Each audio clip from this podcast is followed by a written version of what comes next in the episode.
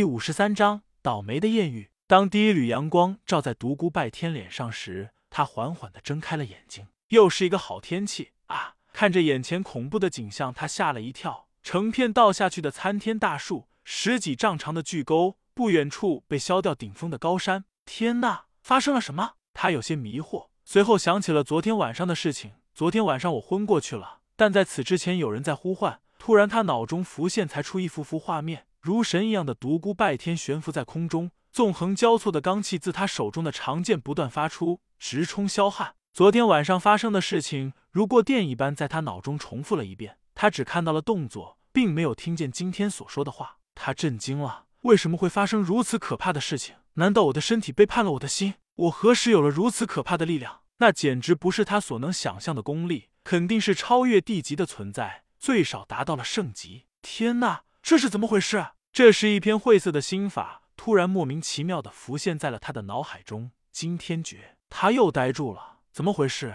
我怎么突然知道了这么一篇心法？带着深深的不安，他开始研读惊天诀。他意外的发现，这正是当日在通州地下宫殿时，他和轩轩所发现的那惊天一击的完整心法。震惊归震惊，他很快的就被吸引了进去，如痴如醉。这篇高深博大的心法，不愧为惊天二字。实在有惊天动地之内涵。当日他还讥笑轩轩不应该贪心，妄想得到一篇完整的心法，没想到今日却被他莫名其妙的得到了。他当时还对轩轩说，武功应该自创，适合自己的风格的武功才是真正的功夫。时至今日，经过这么多天的感悟，他才明白，事情根本不像他所想象的那样简单。功力没有达到一定的境界，根本谈不上创什么武功。学与创的关系，就好比量变与质变的关系。二者不可同日而语，只有功力、经验、阅历、感悟累积到一定程度，在适当的机缘之下，才能够创出一套自己的武功。如今他又幸运的得到一本武林人眼中的宝典，简直欣喜若狂。慢慢的，他又冷静下来，对昨天夜里发生的事情，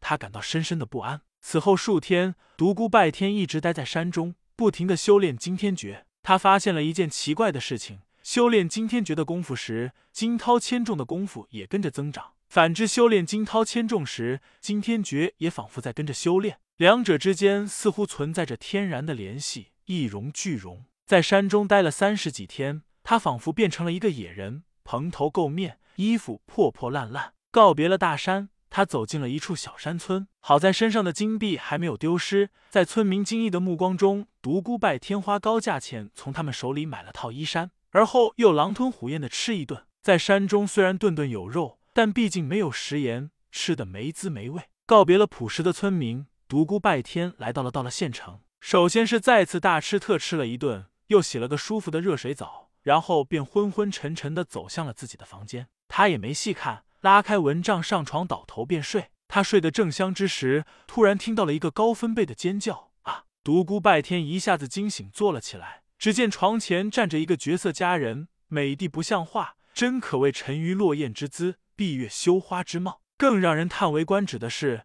这个绝色美人竟然只穿着小衣，只遮掩住了身上的重要部位。笔直修长的星号，星号泛着淡淡的晕光，不足一握的细腰，浑圆丰腴的臀骨，傲人的双峰。独孤拜天差一点晕眩了，他何曾见过这样的绝色佳人，充满诱惑的站在他的面前。绝色少女迅速的转过身去，快速的穿了一件外衣，然后伸手便抄起一把宝剑，直冲独孤拜天来。色狼，你真是好歹呀！主意竟然打到了我的头上，现在还如此镇静。姑娘的脸早已通红，不知道是气的还是羞的。独孤拜天都懵了，这哪跟哪啊？到底怎么回事？喂，美人，你要干嘛？你无故闯入我的房间，提把破剑干吗？看我长得帅，要来现身也不应该如此呀！喂，你别过来！再过来，我可要喊人了！美女简直要气疯了！你这个下流胚子，躺在了我的床上，还如此无耻，去死吧！说着，手中宝剑对着独孤拜天的心脏就刺了下去。独孤拜天可真吓了一跳，这个少女还真是够狠，看样子是真想取他的性命。身子急忙向旁闪去，口中道：“喂，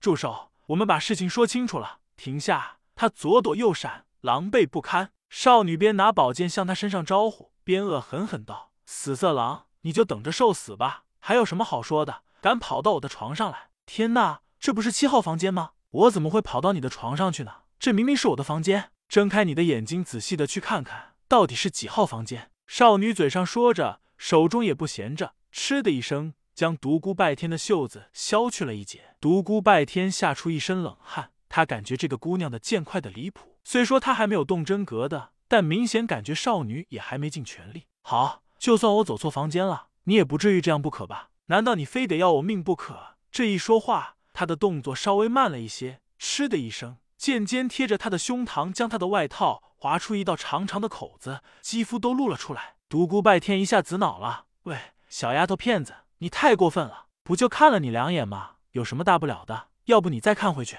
这下少女更加恼怒了：“无耻之徒，今日不杀你，我拔剑自刎！”剑上隐隐有光彩流动，发出淡淡毫光。独孤拜天知道少女动真格的了，他不想做这种无谓的争斗。闪躲中，他靠近了窗户。使劲一撞，窜了出去。到了院中之后，身形毫不停留，拔身上房飞掠而去。很快便来到了城外，刚想停下来歇口气，但回头一看，他倒吸了一口凉气。只见少女如飞而至，喂，拜托，我说大姐，小妹，你不要这么执着好不好？我们有什么深仇大恨呀？不就是不小心走错房间了吗？你至于这样吗？我在这里给你赔礼还不行吗？我真不是有意的，对不起，对不起。此时，少女早已将衣衫穿戴整齐，但傲人的身材和女神一样完美的脸庞，还是让人遐思无限。尤其是想到客栈中少女那几近全裸的曼妙身体，独孤拜天身上一阵发热。